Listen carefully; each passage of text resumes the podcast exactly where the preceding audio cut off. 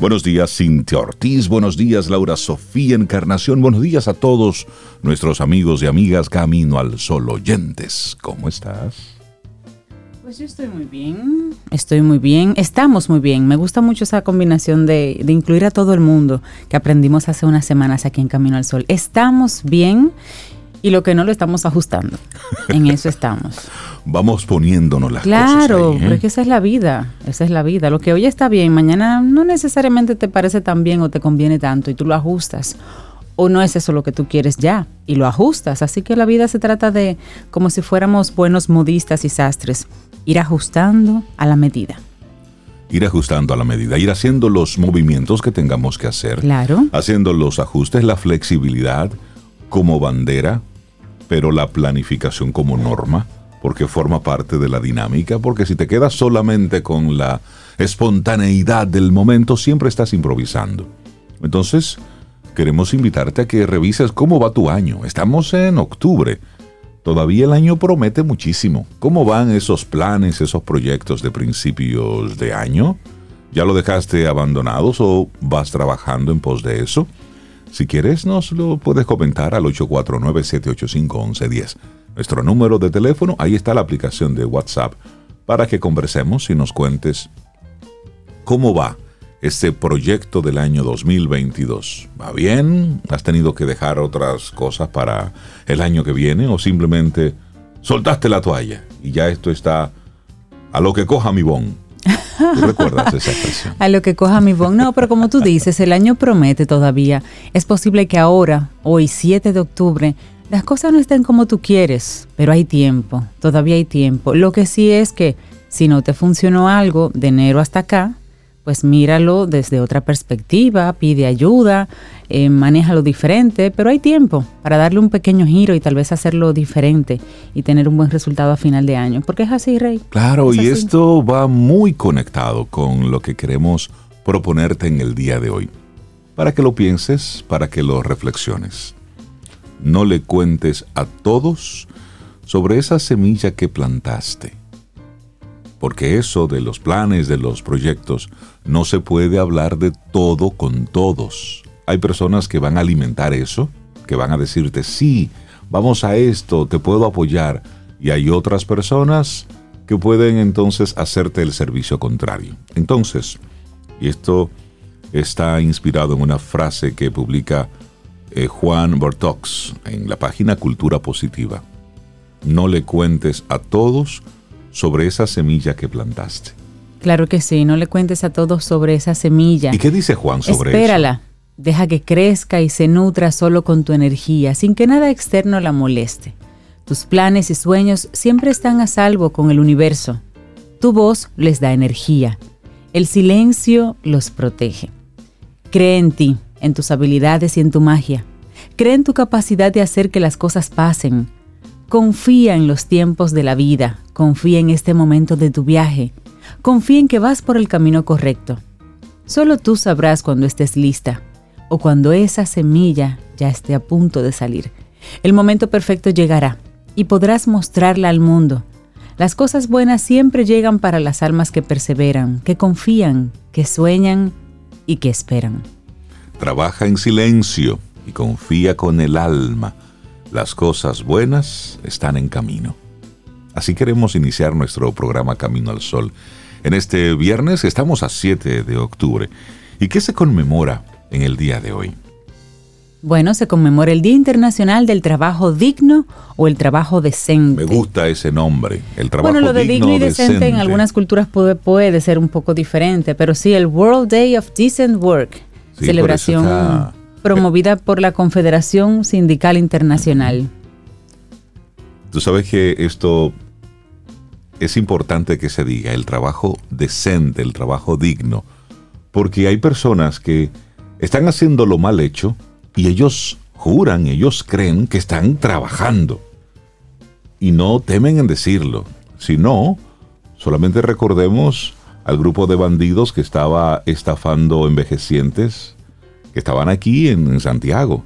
Y cuando se lo llevaron a la justicia, lo que ellos estaban alegando era que le querían quitar su dinero que ellos habían estado trabajando. Increíble. Y ese es un trabajo la estafa como trabajo. Entonces, vale mucho esto del Día Internacional del Trabajo Digno, del trabajo decente, de que usted se gane el dinero haciendo algo honrado, haciendo algo correcto, algo que no esté violentando las diferentes normas establecidas. Por eso yo te sí decía vale. que eso de, de digno, decente, es también, está muy bien eh, atado a la cultura de cada país. Claro. Apenas ayer yo me enteré que existe un puesto, un trabajo como tal en Japón que se llama el chico que no hace nada.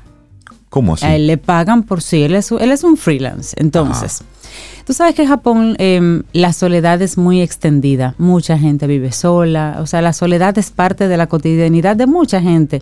Allá no es como en la vida latina, que son eh, cinco tíos, 20 nietos. No, allá la gente vive solita y a veces muere y la gente no se entera hasta que, bueno, pasa un tiempo. Esta posición existe realmente. ¿Y qué hace? Bueno, tú vas a cenar, pero tú ese día no quieres cenar solo, tú contratas a esta persona y esta persona cena contigo. Esta persona simplemente está ahí para hacer lo que tú quieras que haga en ese momento. Si tú no quieres que hable, él no te va a hablar. Él va a comer contigo, va a beber contigo. Te hará compañía. Y te hará compañía. Personas que van a hacer eh, un día de diligencias y tienen que ir allí, allí, allí, allá, lo contratan, él se sienta al lado de la persona, sea a pie o sea en vehículo, y acompaña a esa persona en todas las diligencias. Es una compañía. Él está ahí, él no hace nada. Y a él le llueve el trabajo, o sea, él no da abasto. Por lo menos la persona que, que vi en una entrevista no da abasto. Y lo que él de- hace es ser un acompañante. ser una compañía, él no hace nada. Vamos a nadar, bueno, nada, yo Voy. me quedo al lado tuyo ahí. Vamos a comer, come. Vamos a ver una película. Claro, es la persona le paga los, los gastos, lo que sea. Le pagan su película, se sienta ahí contigo. Y si tú no le preguntas qué te pareció, no te dice nada, porque el punto es, él es una compañía y él está ahí para lo que tú quieras. Ese con ciertos límites, me ese imagino. se parece un buen, un buen puesto de trabajo para... y es un trabajo digno, porque él dice, mi trabajo ayuda a que las personas no se sientan Sí. solas. Por cierto, una mujer en esta semana estaba pidiendo ayuda y la razón por la que ella estaba pidiendo ayuda es que a ella no le gusta trabajar. Tiene dos hijos, no le gusta trabajar y estaba pidiendo ayuda para que... que la mantengan por las que la que, la- man- que él necesi- ella necesitaba a alguien que, Alguien la, que la mantenía. manteniera. Sí, porque ella no le gusta trabajar. Entonces, sí, hoy vale esto del Día Internacional del Trabajo Digno o el Trabajo Decente, que es una celebración promovida por la Confederación Sindical Internacional y tiene la finalidad de promover una jornada de movilización mundial anual a fin de reclamar trabajos decentes y concienciar de que el trabajo es fuente de dignidad personal, estabilidad familiar y paz en la comunidad. Y también hoy es otro día internacional bien interesante para observar.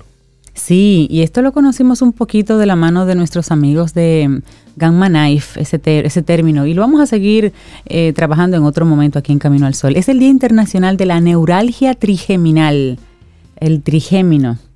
Es una enfermedad ocasionada por la irritación o el daño del nervio del trigémino, conformado por el nervio oftálmico, el nervio maxilar y el nervio mandibular. Todo eso sucede aquí a nivel de mandíbula, boca, por acá. Cuando tú, por ejemplo, vas al dentista y duras mucho tiempo con la boca abierta, ese dolor que te da como un calambre, como un... Eso suele ser el trigémino, es para que, para que te ubiques más o menos, camino al sol oyente. Y ese dolor se localiza de manera muy intensa en la cara, siendo afectados la frente, la boca, la mandíbula, orejas, labios, nariz, cuero cabelludo o mejillas. Puede ser cualquiera de las partes o todas, una combinación. Pero hoy es el Día Internacional de la Neuralgia Trigeminal, para visibilizar esta condición también. Bueno, y hoy es el primer viernes del- de octubre. Entonces, ¿qué ocurre el primer viernes de octubre? Que se celebra el Día Mundial de la Sonrisa. Es el World Smile Day. Y el objetivo es fomentar la alegría y las buenas acciones por todo el mundo, regalando sonrisas por todos los lugares a los que vayas. Así es que hoy, cuando llegues a algún lugar, pues sé tú luz, sé tú la alegría, sé tú la sonrisa. Si quieres que te reciban con una sonrisa, pues cuando usted llegue, pele los dientes y sonría. Verás cómo de un momento a otro la gente comenzará a devolverte el gesto. Así es que hoy es el Día Mundial de la Sonrisa. Tal vez no pelar los dientes, si eso no forma parte de tu personalidad, pero sí, digamos, em, esbozar una ligera sonrisa, aflojar un poquito Pelar los dientes. esa, esa expresión facial. Tú sabes que yo conocí a una persona una vez que nunca se reía, nunca se reía. ¿Y por qué? mío. No, porque era así. Y a veces la gente confunde la seriedad con, con- con estar todo el tiempo así como bravo. O sea, la seriedad eh, personal, el, el, el, el- Usted ser una el persona aplomo, seria, con estar siempre así como no, entonces inexpresivo. una vez, no sé qué fue lo que sucedió, pero fue como un, como un chiste que a esa persona sí le hizo gracia y sonrió. Qué sonrisa tan bonita. Yo solo tuve que decir, "Di, pero con una sonrisa tan bella. Ah, no, una sonrisa ¿Por escasa. qué tú no la usas? Era que no la habías visto. Así es, así es. Así que sí, hombre, sonreír nos hace, nos hace humanos y derriba muchísimas, muchísimas murallas. Así es, arrancamos nuestro programa Camino al Sol. Es viernes, estamos a 7 de octubre. Muchísimas gracias por conectar con nosotros a través de estación 97.7 FM y también caminoalsol.do. Iniciamos Camino Camino, al al Sol. Estás escuchando Camino al Sol.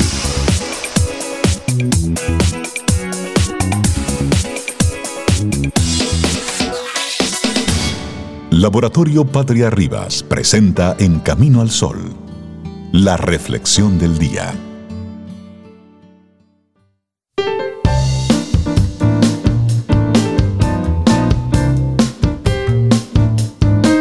Nuestra siguiente frase es de Adolfo Pérez Esquivel. Dice, sabemos que no podemos plantar semillas con los puños cerrados. Para sembrar, debemos abrir nuestras manos. Seguimos avanzando, esto es Camino al Sol. Es viernes, estamos a 7 de octubre. Nuestra reflexión, porque después de esta versión tan bella de Quiéreme mucho en la voz de Ángela Álvarez, una confirmación, una reconfirmación, un volver a decirnos que esto no se acaba hasta que se acaba. Esto no se acaba hasta que se acaba. O sea, es que siempre es buen momento para arrancar, para empezar, para aprender, para atreverte a hacer algo. Pero por ahí anda Clint Eastwood con noventa y pico de años dirigiendo películas, Dirigiendo igualito todavía. Claro. Es Sí. así, Bueno, larga vida, qué bueno. Entonces nuestra reflexión en esta mañana. Cuando desees algo, evita comentarlo con ciertas personas. Ay, sí, y no es por nada, pero mira, cuando tengas un deseo o un propósito en mente, sé cauto, sé prudente. Cuida con quién compartes tus anhelos, porque aunque no lo creas, abundan en exceso los apagadores de ilusiones, los que envidian tus sueños, los que se adelantan en esos mismos objetivos y por supuesto las personas que más tarde te juzgan en base a lo que hayas logrado. Algo que todos sabemos es que no siempre es fácil identificar a las personas que son dignas de confianza. Es más, lo que hacemos muchas veces es colocar en las manos, las mentes y los corazones ajenos la visualización de todo un proyecto vital.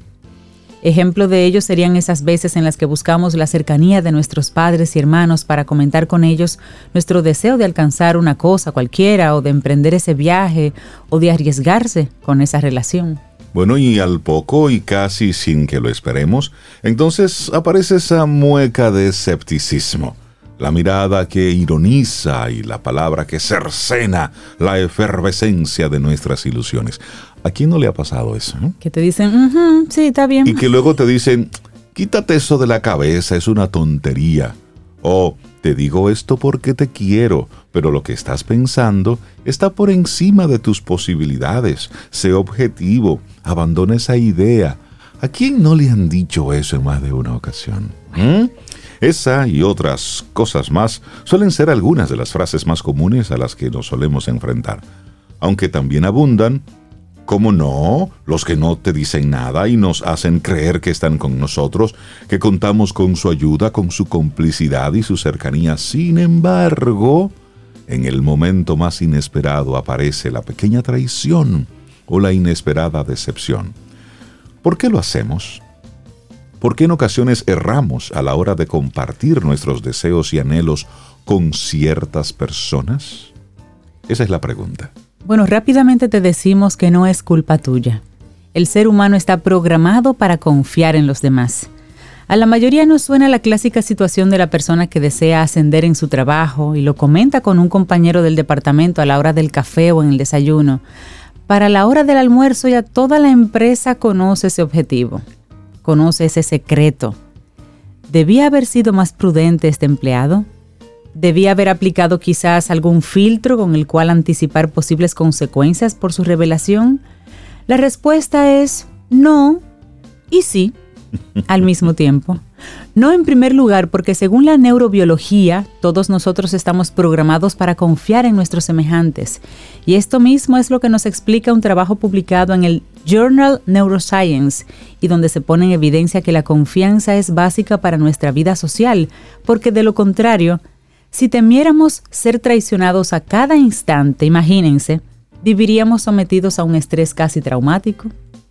Y por otro lado, en ocasiones podemos pecar de cierta falta de cautela, o mejor dicho, de no ser competentes a la hora de aplicar las tres reglas que definen la dinámica de la confianza o del buen confidente. Entonces, vamos a explicarte a continuación en qué se basa todo esto. ¿Confiar o no confiar? Esa es la cuestión.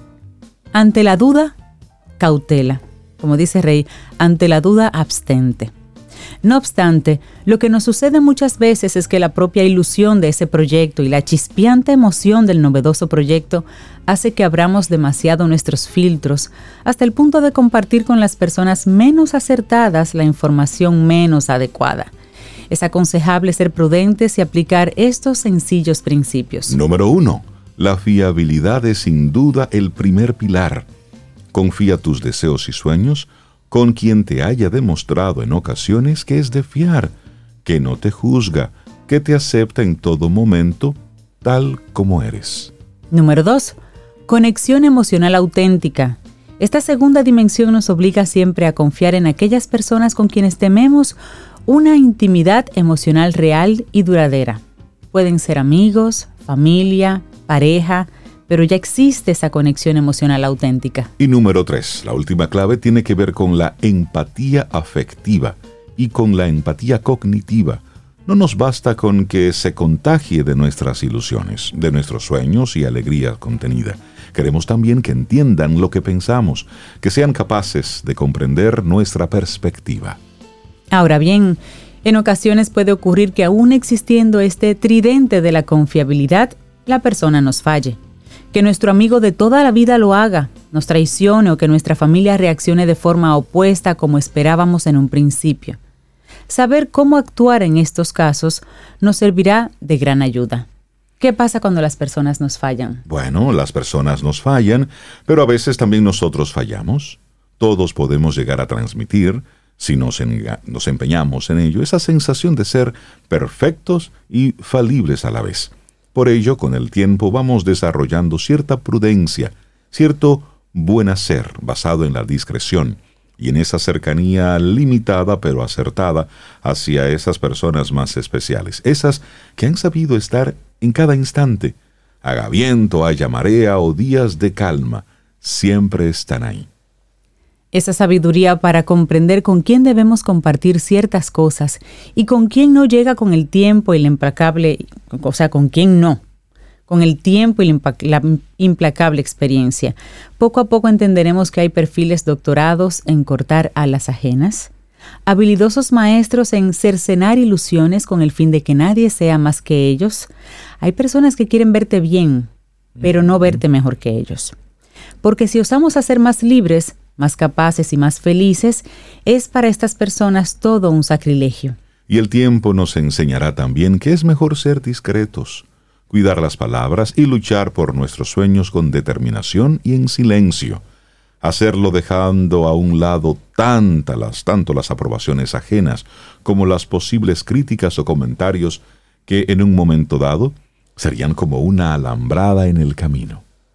Finalmente, aprendamos por tanto a elegir bien en quién confiar, sin olvidar nunca que es la propia confianza en nosotros mismos la que nos acerca a los objetivos más altos, a los objetivos más valientes.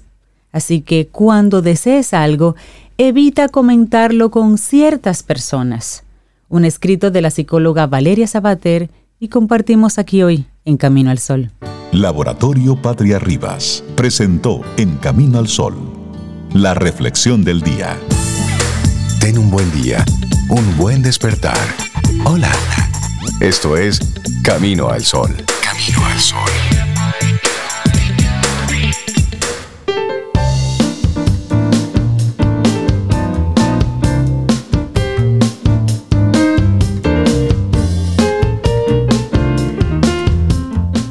Esta siguiente frase creo que hace mucho tiempo la compartimos. Es muy lógica, pero, pero tan cierta. Dice, cuida los minutos y las horas se cuidarán solas. Lord Chesterfield. Lo recuerdo y es cierto. Claro, claro. Y es, y es poco a poco, ese es el, el poder de ir haciendo en pequeño. Sí. Pero luego, esa poquita cosa que crees que estás haciendo, cuando lo sumas, pues he ahí el gran resultado. Qué buena frase. Nosotros seguimos avanzando, esto es Camino al Sol, es viernes y estamos muy contentos de que usted, amigo, amiga, Camino al Sol oyente, esté ahí conectado con nosotros a través de los diferentes medios que tenemos disponibles. Estación 97.7 FM y luego está nuestra web, caminoalsol.do. ¿Para qué? ¿Qué hacemos aquí en estas dos horas? Conversar con gente chévere, con gente interesante, como la conversación que tendremos con nuestra próxima colaboradora. Claro, la maravillosa Dalul Ordei, licenciada en psicología, doctora en neurociencia cognitiva aplicada, directora de psicología infantil en neurotraining y colaboradora, amiga, vecina, de todo. Una maravillosa persona además. Dalul, ¿cómo estás? Buenos días. Buenos días, feliz de volver, verdad, eh, otro día más a compartir con nuestros Camino al Sol oyentes. Y nada, darle la bienvenida a octubre y a todo lo que trae este nuevo mes. Así es, casi, Sí. casi cerrando, Cerrando el el año. año, sí. Último trimestre, Wow. último quarter, como dicen. Mira, hoy vamos a hablar de algo súper importante, porque Rey decía tempranito que todavía hay tiempo. Si los planes todavía no han salido, queda, queda año todavía, quedan cosas por hacer, pero a veces eso requiere un poquito de creatividad. Correcto. De hacer O un pequeño giro a lo que tenemos. Entonces vamos a hablar contigo precisamente de eso, cómo potenciar la creatividad. Así es. eh, la creatividad generalmente, cuando pensamos en ella, la asociamos a, elementos como muy puntuales, a las personas que hacen arte, a los pintores, a los músicos. Sin embargo, la creatividad es un elemento que es común y que forma parte de la vida de todo el ser humano. Primero porque estructural y fisiológicamente tenemos todo el paquete, todo el software, no, el hardware para poder desarrollarla. Exacto. Y ahí entran una serie de estructuras eh, neurológicas que intervienen en este proceso. Eh, está el lóbulo frontal, que como sabemos es el lóbulo donde están las funciones ejecutivas. La creatividad se considera una función ejecutiva porque es una función cognitiva superior que incluye el- la puesta en marcha de otras eh, funciones cognitivas para poder lograr ese proceso de producción, ¿no? Pero también está involucrado un sistema que se denomina eh, pareto occipital temporal, es decir, hay una parte visual, espacial, de imaginación que va con este proceso, pero también hay una parte de pensamiento, de razonamiento, de lógica, de, de información del entorno y también una que procesa eso y que le da esa parte emocional, que le imprime ese sentimiento, esa emoción para poder tener un producto eh, adecuado, fluido, potable y que responda a una necesidad. Por mucho tiempo se hablaba de que la creatividad era la capacidad de resolver problemas, porque era precisamente eso, era crear una respuesta para un tema determinado. Por lo tanto, si usamos esa definición, pues la creatividad aplica para todo, para todo lo que hacemos, para todas las iniciativas que desarrollamos. Además hay un elemento interesantísimo y es que el neurotransmisor principal asociado con la creatividad es la dopamina. Hay que recordar que la dopamina es una sustancia bioquímica que, hay en nuestro cerebro y que está relacionada no solamente a funciones como la atención, como la memoria, eh, como el sueño, también con lo que nosotros llamamos el bienestar. Le llaman la hormona del bienestar porque eh, tiene que ver con el sistema de recompensa, con esa capacidad de sentir placer ante las cosas.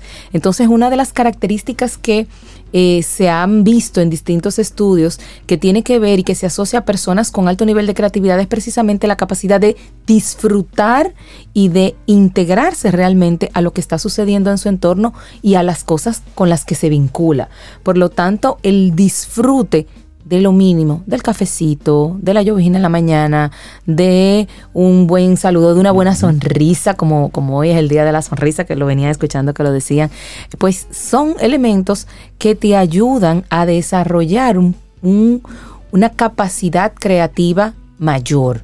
De hecho, eh, en, una, en un interesantísimo libro que publicó la Universidad de Sevilla, Salamanca, ellos hablan del cerebro creativo y una de las cosas que ellos eh, eh, comentan es el hecho de que a la creatividad ser una característica que también está vinculada a la personalidad, se puede cultivar, se puede desarrollar, se puede mm. trabajar para mejorar ese proceso creativo. Es una muy buena noticia, Dalul, porque la gente cree que nació o no nació creativa. Creativa. Pero mira, por ejemplo, cuando una persona abre la despensa de su cocina y encuentra tres cosas y de eso hace una comida suculenta. Eso es creatividad. Claro, que sí. Cuando va al patio y, tiene un paquetón de, de, cosas plásticas ahí tiradas y con eso comienza a hacer tarros o los, o los pinta y los convierte en lamparitas, eso es creatividad. Claro, claro que sí.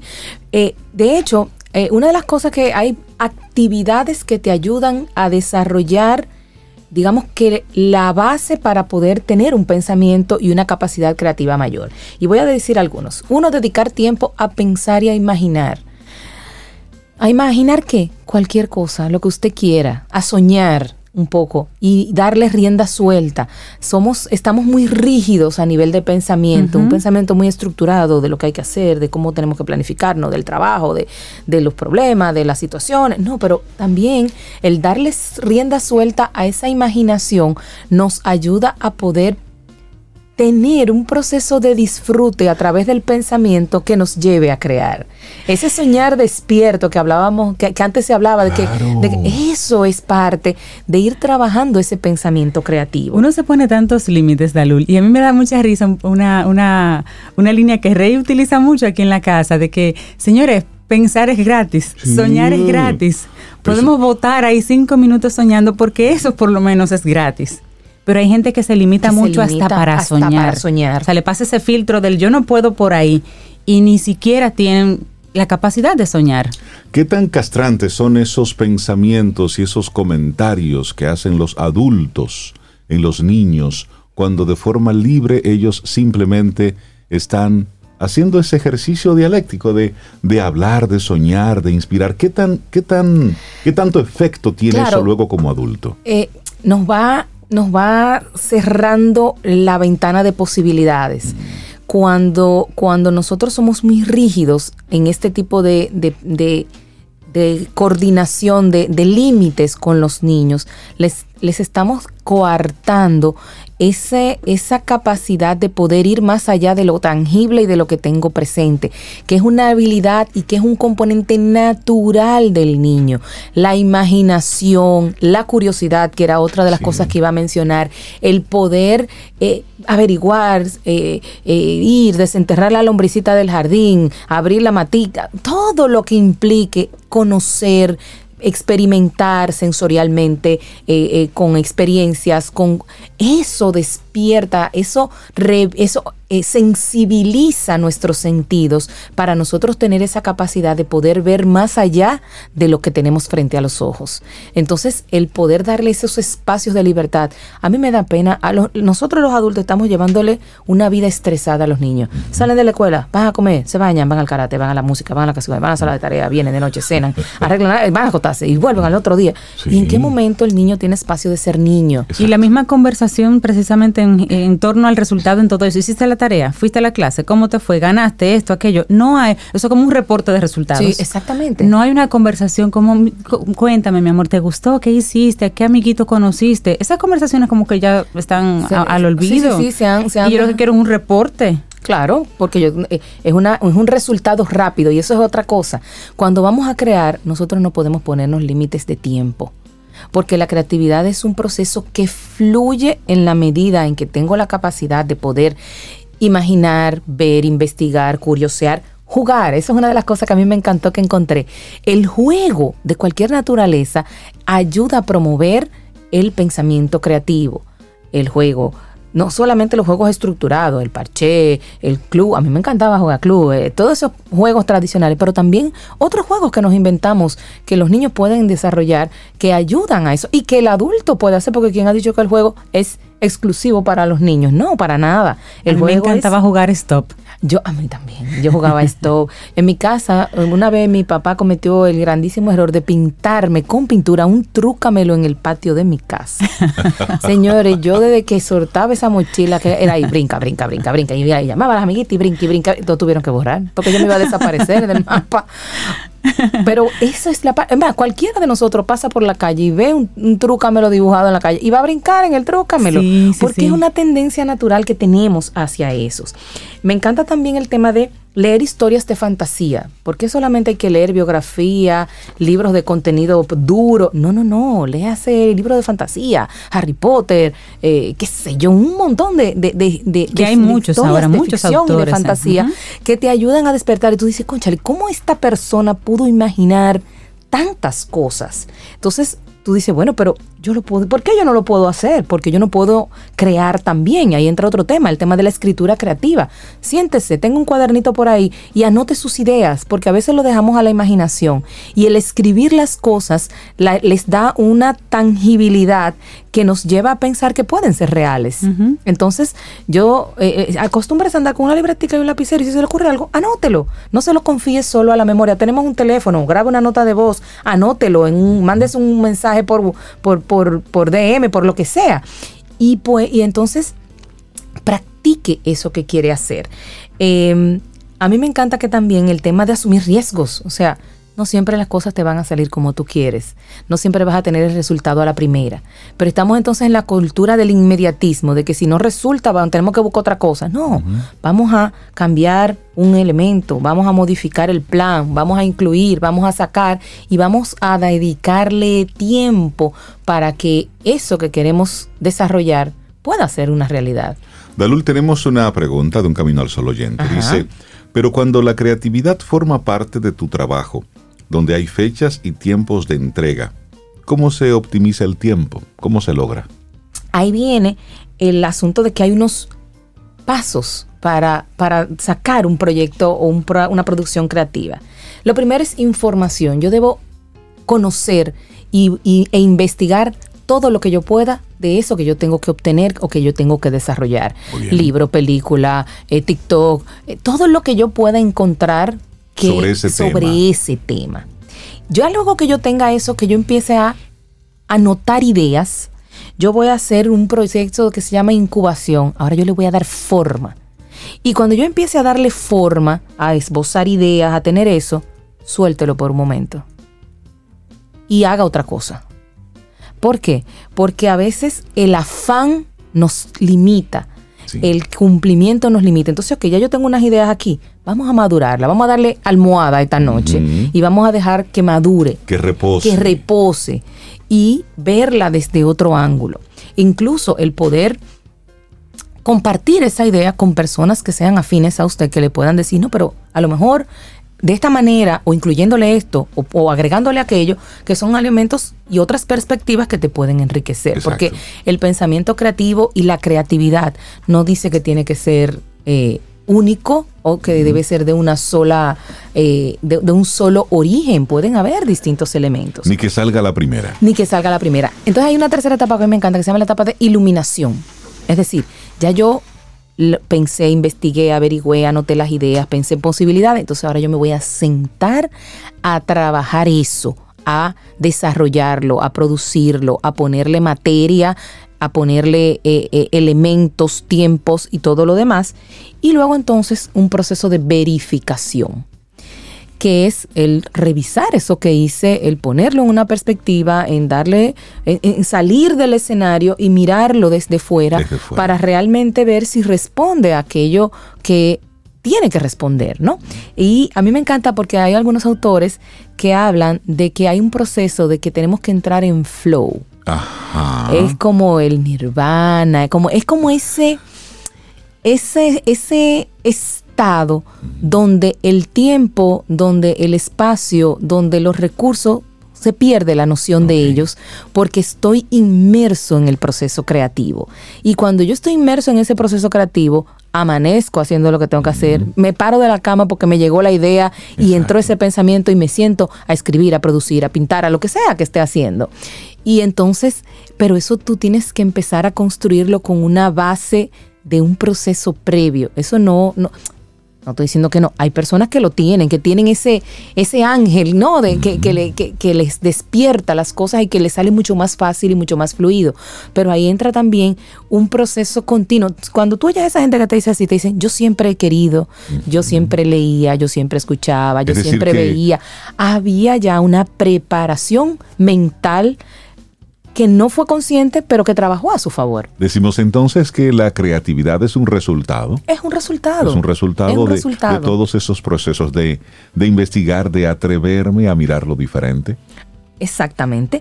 Eh, otro tema es el tema de, a mí me encanta que decía pensar sin pensar. Es decir, dejar la, imaginación correr y no descartar nada por descabellado que parezca porque esa puede ser, eso que puede ser lo más descabellado que usted pensó, puede ser la real solución a la situación o, al, o al dilema o a lo que sea que usted esté resolviendo o que tenga que responder. Entonces, no descarte ninguna idea. Es más, a lo mejor si no le funcionó para esto, para otro sí le puede funcionar. Entonces, tenerlo ahí. Y me encanta el tema de que es importante que podamos hacer real contacto con nuestro entorno. Una de las cosas, una de esas áreas del cerebro que mencionaba hace un rato, tiene que ver con la percepción sensorial. ¿Qué, ¿Qué significa eso? Que yo tengo que tener una sensibilidad y un contacto con la realidad que estoy viviendo. Yo no puedo producir una, una cosa que el otro sienta cuando yo no la estoy sintiendo. Entonces yo tengo que tener un, una comunión real con lo que está pasando en mi entorno y buscar esos espacios que me ayuden a estimular mis sentidos. Irme para un parque, sentarme a pasear por el botánico, a caminar descalzo en la hierbita, oír la matica, a irme a la playa, sentarme a hacer nada frente al mar. Hay que hacer un, un proceso de sensibilización sensorial que nos ayude a realmente poder conectar con el entorno y conectar con nosotros mismos. Belul, si en ese proceso he hecho todo lo que dices, pero siento que estoy voto es decir, siento que no produzco, que el resultado simplemente no es ni cerca de lo que esperaba y en este caso cuando es una asignación, por ejemplo, dista mucho de lo que se persigue y me siento seco, me siento que no estoy llegando a ese punto. ¿Qué hacer? Vuelva a la raíz. ¿Qué le hace a usted disfrutar y olvidarse del tiempo? Y hágalo. ¿Por qué? Porque cuando estamos tan conectados y con, un tema, a veces tenemos que dejarlo, darle reposo, darle, ponerlo en, en salmuera y a que, y nosotros ver otras cosas, hacer otras cosas que nos permita abrir de nuevo ese abanico de posibilidades y de elementos que puedan ayudarme a retomar esa riqueza creativa que todos tenemos. Señores, no hay una cosa más creativa que una gente en olla y que tenga una necesidad. Que la necesidad es la madre de la creatividad. Entonces, si eso sucede es porque estamos atentos a lo que está pasando, estamos viendo qué recursos tenemos, eh, eh, estamos explorando las posibilidades que tenemos y eso es un proceso creativo. Entonces, eh, la cantidad, señores, de negocios, iniciativa, emprendimiento que aparecieron en estos últimos dos años a raíz de la pandemia y hay gente que decía, yo jamás pensé que yo iba a tener que dedicarme a esto y lo disfruto y me gusta y me va bien. Entonces, ¿por qué no atrevernos a hacerlo? Entonces, siempre, otra cosa que resulta mucho es lo que la gente llama em, hacer cosas o ocuparse de tareas que no son necesarias. Desarme un carrito, arme una cosa, póngase a arreglar, como decía Cintia ahorita, eh, pinte lo, lo, macetero de su casa o compre una pintura y arregle un mueble. Haga cosas que usted no esté acostumbrado a hacer y que requieran que usted de alguna manera, primero se desconecte por un lado de otras cosas y segundo tenga que poner todo su empeño de manera positiva en esa tarea. Entonces eso nos va a ir eh, conectando con esas habilidades que a veces la tenemos ahí y que no, no salen a flote porque no le damos la oportunidad de que salgan. Entonces, mucha gente ha descubierto muchas cosas eh, en base a, este, a estas necesidades que surgieron eh, durante los pasados meses. Entonces, ¿por qué no hacerlo intencionalmente y usarlo en nuestro beneficio eh, y en nuestra cotidianidad como un elemento importante de darle una calidad de, a lo que hacemos y a nosotros mismos? Finalmente, Dalul, ¿qué tan, qué tan, no dañino, pero sí ¿Qué tan peligroso puede ser el estar creando y estarnos comparando, estar mirando hacia los lados? Cuando tú lo haces para validar lo que tú estás haciendo, quizás no sea lo más adecuado. Si es para ver qué cosas y qué oportunidades de mejora o cómo yo lo puedo hacer distinto o cómo yo lo puedo mejorar, entonces sí es, sí es válido poder hacer esas comparaciones. Eh, y el usar elementos de referencia. Alguien en algún lugar ha hecho lo mismo, pero no lo sabemos. Y hay muchas o muchas cosas parecidas. Entonces, el, ver esas otras perspectivas lo que nos hacen es enriquecernos en lugar de eso. Ahora, si yo lo que hice, digo, wow, mi dibujo, qué feo, bueno, mira, comparado con... Ah, no, ya, ahí estamos mal. porque están, están los juicios. Y ahí, viene, ahí viene uno que a mí me encanta, eh, que, que con esto quiero cerrar, y es rodearse de personas y de objetos interesantes. Es decir, Ah, por ejemplo, yo te, voy a, yo te voy a confesar algo. A mí me encantan los relojes de arena. Yo me puedo pasar horas mirando un reloj de arena, volteándolo y volteándolo. Y eso es un tema que eh, eh, quizá tú dices, bueno, pero ¿qué, qué, te, aporta eso? Me desconecta, me relaja, me gusta verlo. ¿Y, como, y punto. Y así hay gente que le puede gustar otra cosa y hay gente que... que entonces, el, igual el tema de las personas, el tema de tener personas que puedan si no quizás saber lo que tú estás haciendo, por lo menos decirte, oye, dale para adelante, que eso, que eso te va a salir. Es, el tema de, de, tener personas en la misma onda emocional, de pensamiento, de actitud, para que sea más fácil llevar las cosas en el camino. Buenísimo. Dalul Ordey cómo potenciar la creatividad. La gente que quiera conectar contigo a través de Neurotraining. Claro, se pueden comunicar al 809-532-1992. Nos pueden encontrar con Neurotraining-RD en Instagram y en neurotraining.do en la web. Buenísimo. ¿Quieres formar parte de la comunidad Camino al Sol por WhatsApp? 849-785-1110. Camino al Sol.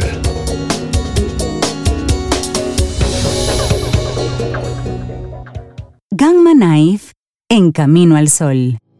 ¿Cómo se trata la neuralgia del trigémino? El tratamiento inicial para tratar la neuralgia del trigémino incluye medicamentos que disminuyen la sensibilidad del nervio y pueden aplacar episodios de dolor. Sin embargo, muchos pacientes no toleran la medicación por la somnolencia y otros efectos adversos. Soy el doctor José Orlando Vidó, neurocirujano del Centro Gamma Knife Dominicano y les estaré hablando de la neuralgia del trigémino en nuestro segmento por Camino al Sol. Gamma Knife en Camino al Sol. Y para todas aquellas personas siempre pendientes de lo nuevo en quien pregunta aprende con Escuela Sura, pues te invitamos a estar pendiente, porque el próximo miércoles tenemos un nuevo tema para ti, gracias a nuestros buenos amigos de Seguro Sura República Dominicana. Recuerda, quien pregunta aprende con Escuela Sura. Seguimos avanzando, esto es Camino al Sol y darle los buenos días, la bienvenida a Daniel Abreu, una persona que siempre conecta con nosotros y nos habla precisamente sobre la naturaleza, sobre la Pachamama, qué está ocurriendo con este mundo donde tenemos cada vez un clima mucho más agresivo. Y hoy precisamente vamos a estar hablando sobre, sobre los huracanes y sobre todo para qué sirven. Daniel, buenos días, bienvenido. Buenos días, buenos días. Eh, como siempre, un placer estar conectando de nuevo, reportando de las terrenas, que um, el tema de hoy se inspira, digamos, como, como dicen en muchos programas de televisión, basado en hechos reales. En hechos reales. hace dos semanas tú viviste ahí en primera persona todo lo que ocurrió con Fiona. Completamente. Y me tocó, desde niño yo no había vuelto a vivir la experiencia de estar en el medio de un huracán. Eh, los años 80 viví uno en Santo Domingo y ya no me había pasado. Y eh, cuando llegó el huracán Fiona, nos encontramos aquí en nuestro hogar en Las Terrenas. Incluso una amiga estaba de visita y se quedó también atrapada junto con nosotros en la experiencia. Y pues La verdad que fue una experiencia muy intensa. El huracán, digamos que se sintió bastante fuerte. Incluso afectó un, un poco una parte del techo de nuestro hogar. Y Mm. luego eh, toda la ciudad de Las Terrenas se quedó varios días sin electricidad sin agua, porque no fue solamente que se fue la luz, se, se- se fue el agua.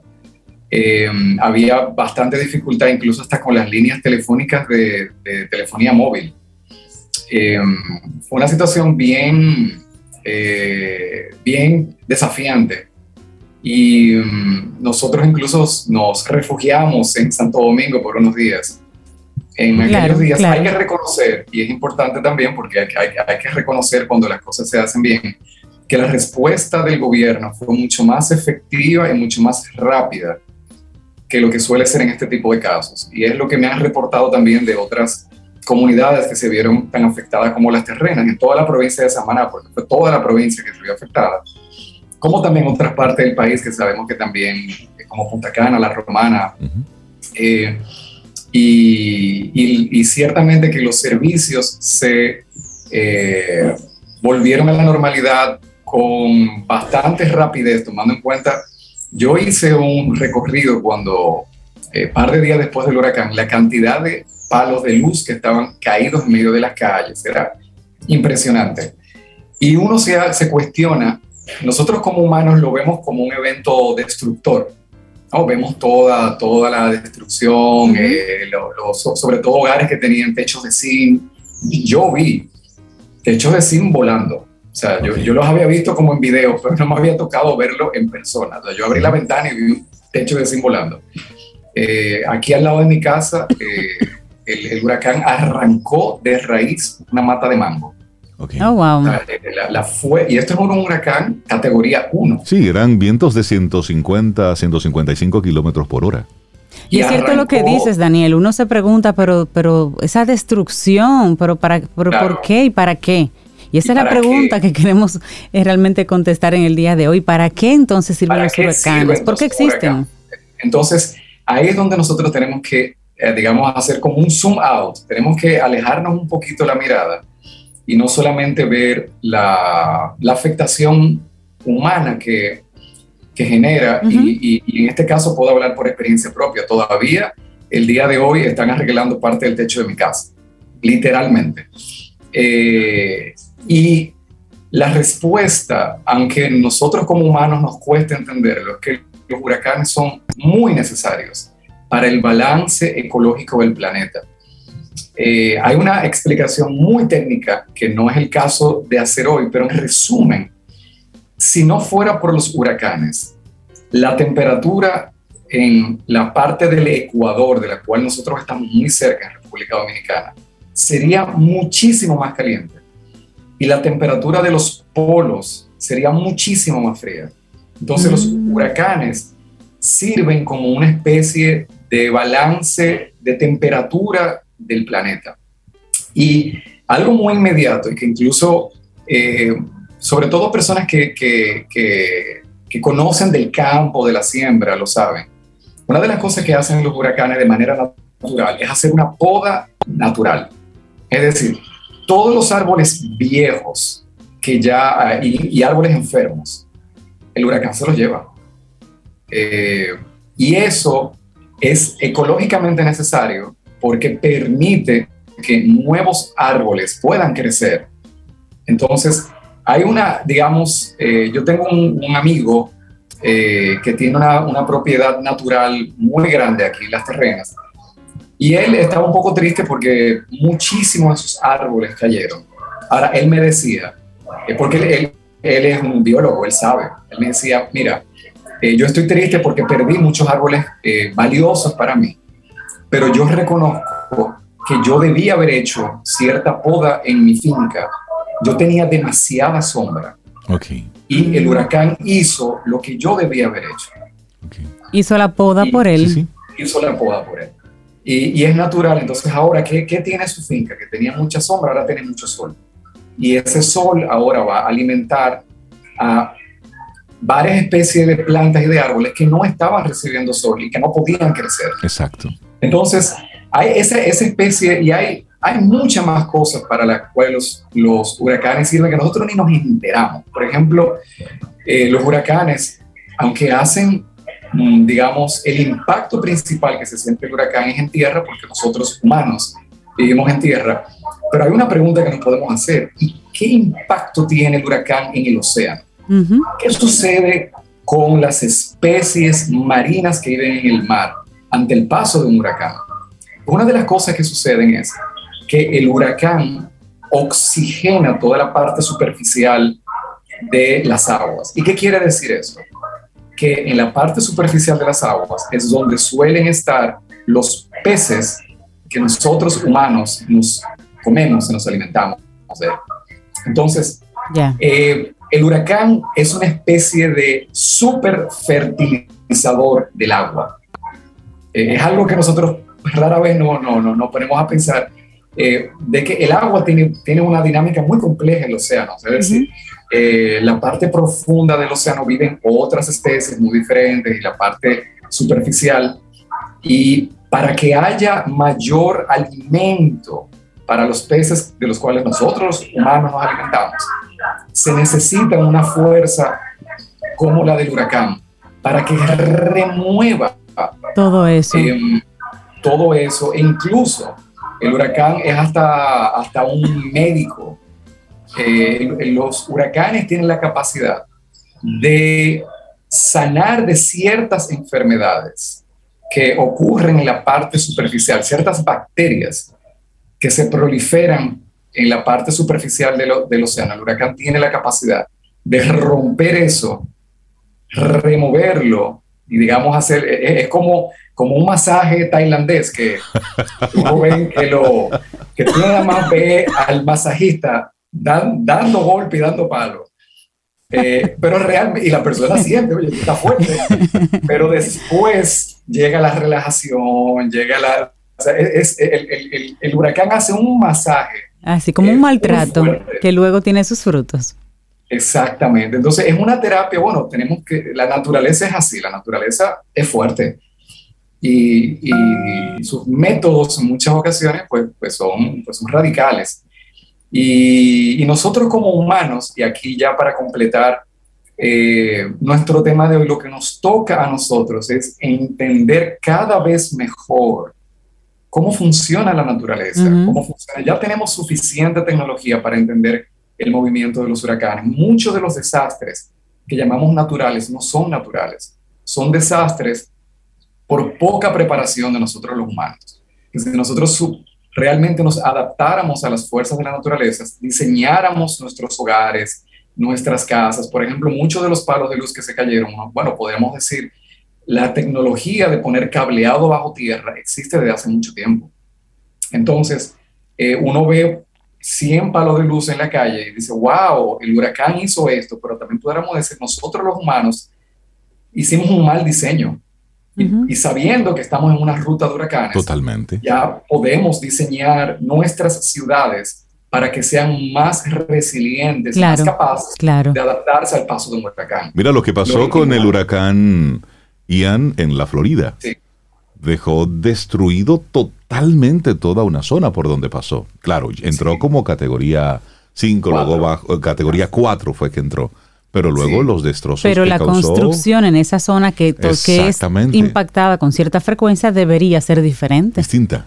Claro, claro, es cierto. Y, hay, hay, mucho conocimiento que podemos dedicar a otro programa de cómo diseñar hogares, ciudades, para que sean más resilientes al cambio climático. Vamos, Hagámoslo, Daniel, vamos a ponerlo como tema. Porque lo que estamos viendo es huracanes cada vez más, más intensos, más fuertes, el clima mucho más crudo, entonces tenemos que prepararnos para esto. Daniel Abreu, muchísimas gracias. ¿Y con qué canción nos vamos a despedir? Pues yo, tengo, yo, yo quiero eh, dedicar esta canción a un árbol que hay en mi jardín, que es un Ilan Ilan, un Ilan Ilan joven que tiene un año y pico. Ese Ilan Ilan no se le cayó ni una flor Yo, o sea, es impresionante la, la, la, fortaleza que este árbol demostró. Y yo eh, encontré una canción fabulosa de un artista francés que se lo quiero recomendar a todo el mundo. Eh, él es un genio. Él, se hace llamar French Kiwi Juice y eh, sus iniciales. Jugo de kiwi francés. Es asombroso. Y tiene una canción que es la que quiero dedicarnos, que se llama Ilan Ilan. Y para que, para que sepan, los caminos oyentes y lo puedan buscar, ese árbol se escribe así mismo, Ilan, pero es Y, L-A-N-G. Y-L-A-N-G. Ilang, Ilang. Y-L-A-N-G. Muy bien. Escuchamos aquí a uno de los genios modernos de la, que vamos a, escuchar cada vez más de, de, este joven talento francés. Y gracias a la naturaleza por darnos sus lecciones. Así es. Daniel, que tengas un excelente día. Un abrazo. Siempre. Tomémonos un café. Disfrutemos nuestra mañana con Rey, Cintia, Soveida, en camino al sol.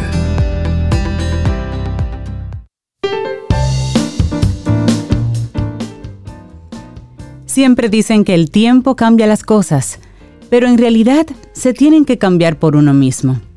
Una frase del artista Andy Warhol. Seguimos avanzando, esto es Camino al Sol a través de estación 97.7 FM y también Camino al Sol.do. Tenemos unos invitados muy especiales que nos acompañan para darnos informaciones de beneficio para la salud para nuestro pueblo. Así es, es una representación de alto nivel del Moffitt Hospital de los Estados Unidos. Y vamos a conversar con Cristina Pérez, directora del Departamento Experiencia del Paciente, también Marta San, gerente del Departamento de Servicios a Pacientes Internacionales, y a nuestro dominicano, el doctor Roberto Díaz, miembro senior y director clínico de la red del Departamento de Radioterapia Oncológica. Y con ellos vamos a conversar acerca de ¿Qué vamos a poner en servicio aquí en República Dominicana en términos de conocimientos y experiencias, sobre todo para tratamientos relacionados con el cáncer? Así Cristina, Marta, doctor Eduardo, es Roberto, buenos días, bienvenidos a República Dominicana. Buenos días y, bienvenidos. a Camino al Sol. Gracias. Buenos días, muchas gracias. Buenos días y muchas gracias. Hola. Hola, ¿qué tal? Gracias por estar con nosotros. Vamos a ver, ustedes están aquí en República Dominicana con un fin muy, muy particular. Poner al servicio de, nos, de nuestro pueblo dominicano sus conocimientos, sus experiencias en el diagnóstico, en los estudios y en los tratamientos en diferentes tipos de cáncer. Cuéntenos, eh, por ejemplo, doctor Roberto Díaz, bienvenido. Cuéntenos un poquito acerca de qué los mueve a trasladarse a nuestra islita y qué estamos haciendo por acá. Buenos días. Eh, quisiéramos eh, dar a conocer al país acerca de los servicios que nuestro centro, que está localizado en Tampa, Florida, que nos queda cerquitica, eh, ofrecemos en, para el pueblo dominicano. El centro Moffitt es el tercero entre los tres más grandes en cuanto a tratamiento y diagnóstico de cáncer en los Estados Unidos. Y está, como dije, tan cerca en, el, en Tampa, Florida. En cuanto también a los servicios que, que damos, es todo lo que tiene que ver con cáncer cuanto al diagnóstico, en cuanto a los tratamientos, y tenemos a especialistas que, están, que somos subespecializados en todo tipo de ese tipo de, del tratamiento y diagnóstico del cáncer. En mi caso en particular, yo soy radiooncólogo especializado en cáncer de mama y yo trabajo con cirujanos, oncólogos, oncólogos médicos, radiólogos y patólogos que nos enfocamos en, para combatir el cáncer de mama. También tenemos servicios de, para cáncer gastroenterológico, de, de gastro, cáncer de neurooncología, cáncer de cabeza y cuello, etcétera. Cada tipo de cáncer, como sarcomas, de piel, tenemos un departamento para eso. Me gustaría aprovechar, y muchísimas gracias Roberto por darnos esta, este preámbulo, con Cristina, quien es directora del Departamento de la Experiencia del Paciente. Llegó un momento en la en la dinámica del paciente que de tanto acudir al centro médico cuando está pasando por un proceso de cáncer, pues se convierte la clínica, el hospital en su segunda casa. ¿Qué tan importante es para el Moffitt Hospital precisamente esa relación paciente-centro médico? Sí, para nosotros eh, los pacientes son parte de nuestra familia. Nosotros llevamos 36 años eh, brindando servicios oncológicos. Eh, somos expertos, pero clínicamente, pero también les damos un hogar cerca de casa somos, somos hispanos, hablamos el idioma. En la Florida tenemos más de 30% latinos. Tú vas a ver médicos como el doctor Díaz, enfermeras, de, todos los países latinos, y de verdad nuestros nuestros enfoques siempre es la experiencia del paciente. Mm. Nosotros hacemos muchas cosas para estar seguro que el paciente esté conectado con la familia. Tenemos servicios de trabajadoras sociales, eh, servicios religiosos, acupuntura, todas las cosas, no mm. solamente ver el médico, pero todo lo que tú puedas necesitar durante tu, estadía en la Florida. De verdad, somos muy centrar en la experiencia del paciente. Para nosotros queremos luchar con ellos para, para ayudarles con, con ese horrible diagnóstico. Y me gustaría preguntarles, eh, Marta San, que también les acompaña y es gerente del Departamento de Servicios a Pacientes Internacionales, cómo, por ejemplo, el hospital eh, Moffitt eh, se encuentra en Tampa, hablamos, en Estados Unidos, y nosotros estamos aquí en República Dominicana. ¿Cómo desde aquí podemos conectar con ustedes? ¿Debemos ser referidos? ¿Una persona puede simplemente viajar a Tampa y hacer una cita directa con ustedes? ¿Cómo funciona? Sí, buenos días. Buenos días. Un paciente puede ser referido, eh, sea por el médico, por la aseguradora, o puede ser referido por sí mismo. Y generalmente nos llaman por adelantado para nosotros poder guiarlos a través del proceso necesario y todos los pasos a seguir para tener una cita bien productiva. Em, ellos se pueden comunicar con nosotros directamente y entonces eh, nuestros coordinadores van a guiarles a, a tomar el registro médico, colectar el expediente médico y asistirlos con los, por con los servicios de conserjería que un paciente o la familia puede necesitar, como hotel, transporte, etcétera. Y, bueno, me gustaría también ahí mismo ampliar la, pregunta. Em, ¿La persona, por ejemplo, tiene que tener ya un diagnóstico confirmado de, cáncer o simplemente puede ir a consultarse con ustedes sospechando tal vez que pueda tener esa condición eh, porque ustedes son los especialistas? ¿Cómo, cómo, ¿En qué punto debe llegar el paciente hasta ustedes? Y nosotros tenemos pacientes que tienen eh, una sospecha cuando tienen a través de imágenes o, o una, ah, sí, a través de imágenes por lo general, que hay una sospecha de cáncer, pueden venir a hacerse una biopsia con nosotros, ah, pero sí tiene que haber ya una sospecha por lo menos. Están trabajando... Sí, me disculpa. Es que son muchas preguntas. ¿Están trabajando ustedes en combinación con alguna clínica, con algún hospital en nuestro país? Estamos haciendo las conexiones iniciales. Eh, hemos visitado Plaza de la Salud, hemos estado en comunicación con Sedimat, así que estamos haciendo esas conexiones y también estamos haciendo conexiones con la Sociedad Dominicana de Oncología, con Nancy, que es el presidente. En esa misma, en esa misma línea, ¿cuáles son los mayores o las, incidencias de tipos de cáncer que, hay en República Dominicana y que ustedes allá han estado eh, recibiendo en la comunidad latina? Los tipos de cáncer más comunes son eh, para los hombres el cáncer de próstata, para la mujer es el cáncer de mama. También muy comunes son los cánceres de pulmón y colorectal. En mm. nuestros países como República Dominicana, lamentablemente, uno de los cánceres que, que, puede ser bastante prevenible es el cáncer cervical, cervicuterino. que aquí se ve más que se ve en Estados Unidos. Ok, temas de, prevención tal vez. La, falta de prevención. Los pacientes, las personas que nos están escuchando, que quisieran más informaciones y pudieran a lo mejor ponerse en contacto con ustedes, ¿cuáles son las vías para, para hacer ese contacto? Sí, los pacientes se pueden comunicar al 813-745-4685, que es la línea principal para el Departamento Internacional, y también eh, a través de nuestra página web, Moffitt, m o f f i t -T international. Moffitt.org international. Sí, Cualquiera de nuestros coordinadores atiende esa línea y los pueden empezar a guiar a través de todos los pasos necesarios. Darle las gracias a Cristina Pérez, directora del Departamento de Experiencia del Paciente, al doctor Roberto Díaz, miembro senior y director clínico del Departamento de Radioterapia Oncológica, y también a Marta Sanz, gerente del Departamento de Servicios a Pacientes Internacionales, por acompañarnos todos vienen desde el Moffitt Hospital de los Estados Unidos. Muchísimas gracias por darnos todas estas informaciones y qué bueno que se está tendiendo este puente para que las personas que están padeciendo algún tipo de cáncer puedan encontrar una lucecita ahí al final de ese túnel. Muchísimas gracias y siempre bienvenidos a Camino al Sol. Muchas gracias. gracias. Un abrazo y buenos días. Tomémonos un café. Disfrutemos nuestra mañana con Rey, Cintia, Soveida, en Camino al Sol.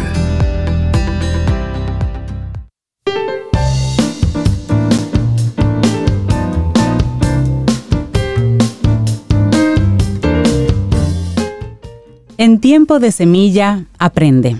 En tiempo de cosecha, enseña. En invierno, disfruta. William Blake. Continuamos en este Camino al Sol. Es viernes. Estamos a 7 de octubre, año 2022, el primer viernes de octubre. Y eso significa que es el Día Mundial de la Sonrisa. De la sonrisa. Así es que póngase contento y pele los dientes. Y nuestra próxima invitada y colaboradora siempre tiene una sonrisa así a flor de piel. A mí me encanta eso de ella. Melisa Moya Lemar, música, actriz, bailarina, voiceover. Productora. Productora. Ella hace de todo. Ella hace de todo. Yo creo que ella hace de patilla también, como dicen. Ah, sí. Esto no Ella se lo, lo hemos hace, preguntado. sí, sí, Ah, en, sí. en el ballet. Melissa Moya, ¿cómo estás? Buen Buenos día. días, Mel. Bien, gracias. No me despatillo, ¿no? Yo pensaba que sí. Casi, pero todavía. Bienvenida siempre. Qué bueno que, que nos acompañas hoy de nuevo y, Y vienes siempre acompañada. nos trae sorpresas. Hoy vienes muy bien acompañada. ¿De quién? Claro que sí, Diego Méndez, eh, nuestro guitarrista. Hola, Buenos días, Diego. Diego. ¿Qué tal? Muy bien, ¿y tú? Tranquilo, bien, bien. ¿Cómo, cómo, cómo es esto de lidiar con Melissa, ensayos con ella, tocar con ella? Eh, bueno, Eh, llevamos un poco ensayando. Llevamos toda hora de ensayo, pero maravilloso. Pero es chévere, es Sí, bien. sí, muy buena música. Qué bueno. Melissa, hoy tú tienes, vamos a hablar un poco de, entre otras cosas, de tu concierto que viene por ahí, está tocando las puertas, estamos preparándolo. Así que los micrófonos son tuyos. Intense. Gracias. Intense, sí, es un concierto que va a ser el 3 de noviembre en Chao Café Teatro. Eso es jueves a las 9 de la noche. Las boletas están a la venta ya en, en www.chaoteatro.com. Y bueno, sí, intense. Intenso. explico, sí, es intenso. Mucha gente me conoce y dice que yo soy muy intensa y no está muy lejos de, de esto. Eh, me explico. Yo voy a cumplir 33 años en noviembre, justamente ese mismo día. Ok. Voy a celebrar de haciendo música. Sí. Y yo dije, ¿tú sabes qué? O sea, cuando tú llegas también a esa edad y tú empiezas a ver como proyectos que uno muchas veces ibas postergando y que, que ah, bueno, yo eh, compongo música desde que soy chiquita, sobre todo en la adolescencia yo componía pilas y, y nunca, pocas veces, como si cuando he estado en vivo en ciertas presentaciones específicas, he sacado una que otra cosa puntual y yo digo, pero ven acá, yo, me- yo, yo me voy a morir y se van a quedar todo eso engavetado. Yo dije, no, yo voy a hacer un concierto, Esto yo voy a hacer una selección de 14 piezas. Entonces, ¿por qué es intenso? Bueno, porque Diego sabe, por las que ha oído hasta ahora, que realmente las letras eh, son, Son intensas. Sí. ¿De qué corte van? ¿Van de corte social, de corte romántico? Hay ¿Cuál es de la todo, línea? Hay de todo, mira. Hay piezas que eh, son conce- concebidas eh, con miras a un musical. Hay piezas que son románticas. Hay piezas que son de desamor. Hay piezas que son de corte social. Hay piezas que son muy chill para pasarla bien. Hay muchas, hay piezas que son como aleatorias que tú dices, Ok. ok, yo nunca pensé que alguien iba a componer algo que estuviera hablando sobre esto. Entonces es una, es una mezcla eh, bien interesante, incluso de géneros musicales. Y La letra es tuya, eh, vamos Sí. a destacar esto, pero entonces, ¿quiénes te van a acompañar en el concierto? En el concierto, claro que sí. eh, Está Sly de Moya, que es el director de la banda y percusionista. Ah, un abrazo para Sly. ¿Él es Camino al Sol oyente? Sí. Ah. sí, Sly, o sea, de verdad que trabajar con Sly es bastante eh, chulo. Y tenemos a Diego Méndez en la guitarra clásica. Ujú. Eh, tenemos también a Diógenes Mercedes en la guitarra eléctrica. Eh, va a estar con nosotros, por supuesto, Manuel, Manuel Antonio Santana Aquino, mi violinista designado. eh, Y de Camino al Sol. De Camino al Sol también, claro que sí. El contrabajista Isaac Salas, que también ha venido aquí. Sí, sí. Y Carlos Javier Céspedes Solano, que por cierto le mandó saludos, percusionista, muchísimas que también ha venido aquí. Claro que sí, un gran abrazo a ellos. Y ellos están en esta aventura eh, conmigo. y ha sido, ha sido muy interesante. Y sobre todo intenso, ¿verdad? Y sobre todo intenso, además de que el concierto no va a ser sola yo, ustedes saben que yo vengo del teatro musical. Exacto. Entonces, el concierto no va a ser simplemente uno sentarse y cantar. O sea, también hay, hay sorpresitas. hay sorpresitas, mm. Hay ciertos elementos de esos predios. Y lo que me gusta de todo esto es que Melissa durante años ha venido todos los viernes, un viernes sí, un viernes no, a compartirnos parte de su conocimiento musical en el segmento de apreciación musical. Pero en este momento, pues Melissa va del dicho al hecho. Y aunque tienes una larga carrera como docente, como profesora de música y todo eso, has trabajado con colaboraciones y demás, pero ahora te atreves a hacer y será entonces este tu primer concierto. Correcto.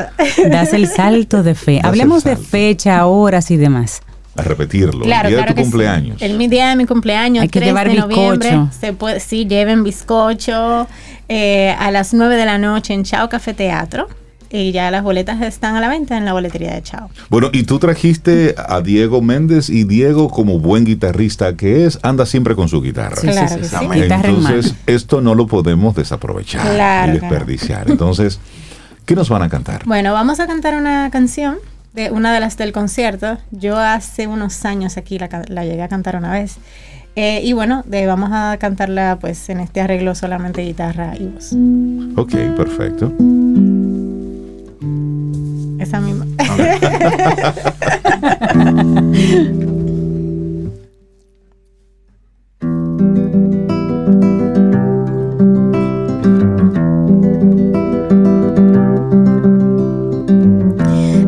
en los que cuesta despertar.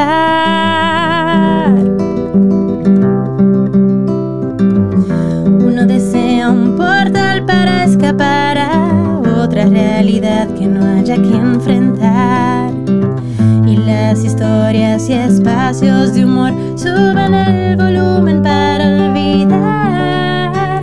La vida no es fácil, quien dijo que lo fuera, que ella debe darte hecho por ella. Una cinta sin un reto es la vida sin problemas. Juegos sin estrategias que inventar.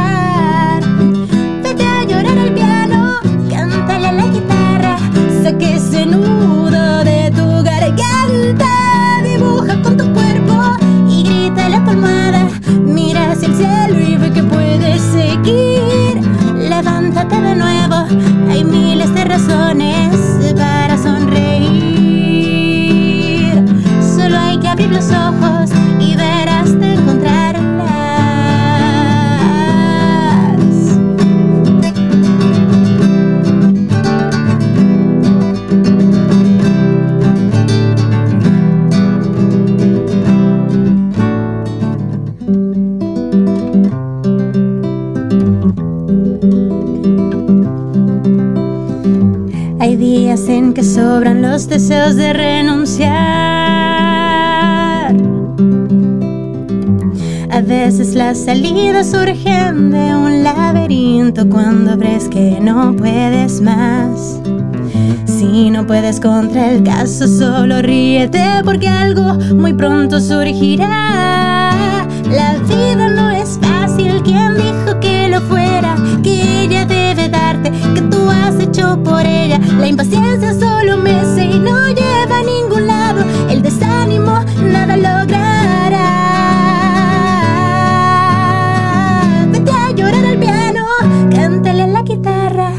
que ese nudo de tu garganta dibuja con tu cuerpo y grita la tu almohada. Mira hacia el cielo y ve que puedes seguir.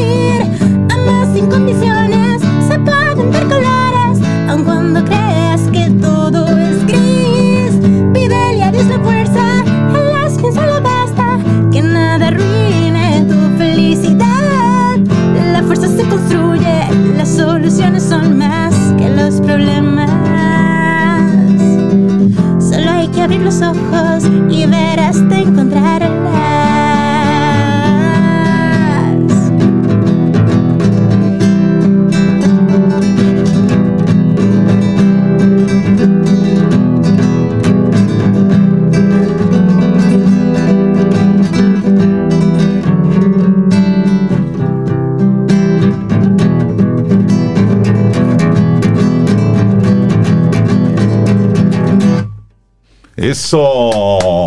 Una, una letra muy positiva, me gusta, me gusta, me concentré Música- mucho en la letra. Música en vivo aquí. Si a veces escuchaban que ella se alejaba, ella se alejaba realmente del micrófono para no hacerle daños a sus oídos. Pero en el concierto eso va a ser.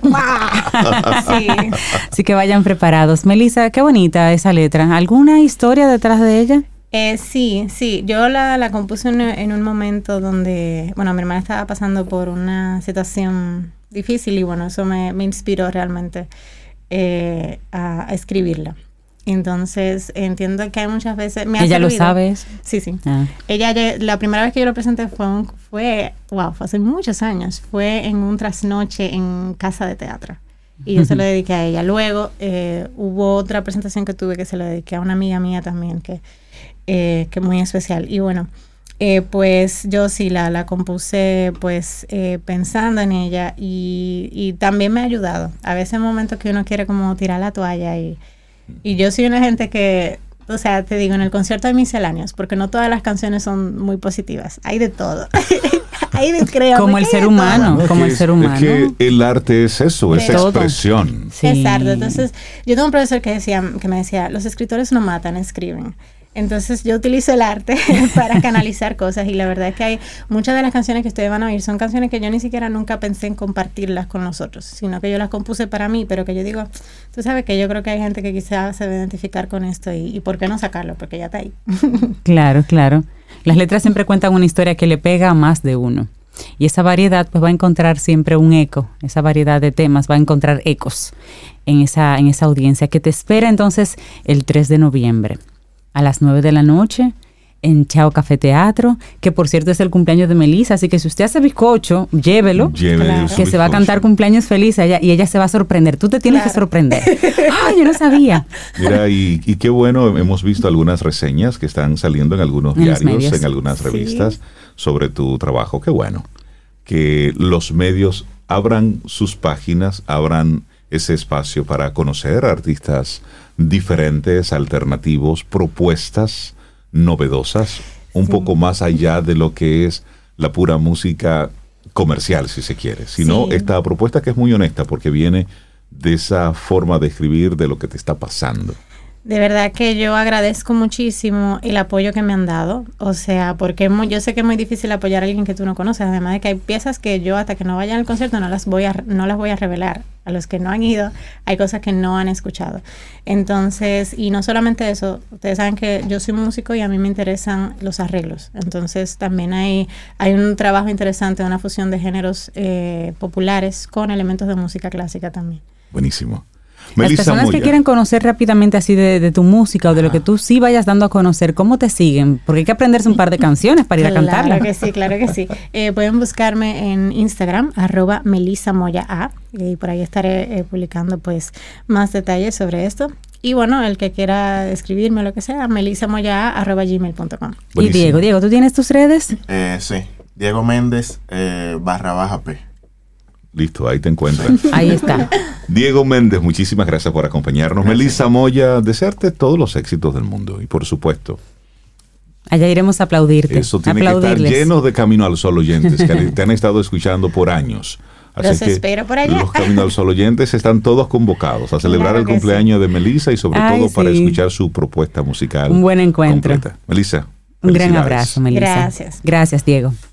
Bueno, y nosotros así vamos llegando ya al final de nuestro programa Camino al Sol por este día, por este viernes, por esta semana.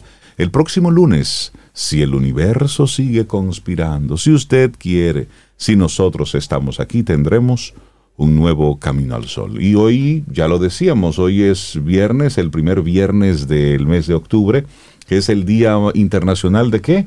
Día Mundial de la Sonrisa. Así que la invitación pues. es que la tomes hoy, esa sonrisa, pero la uses todo el año. Ahí Exactamente, está. eso es. Señores, que tengamos un buen fin de semana.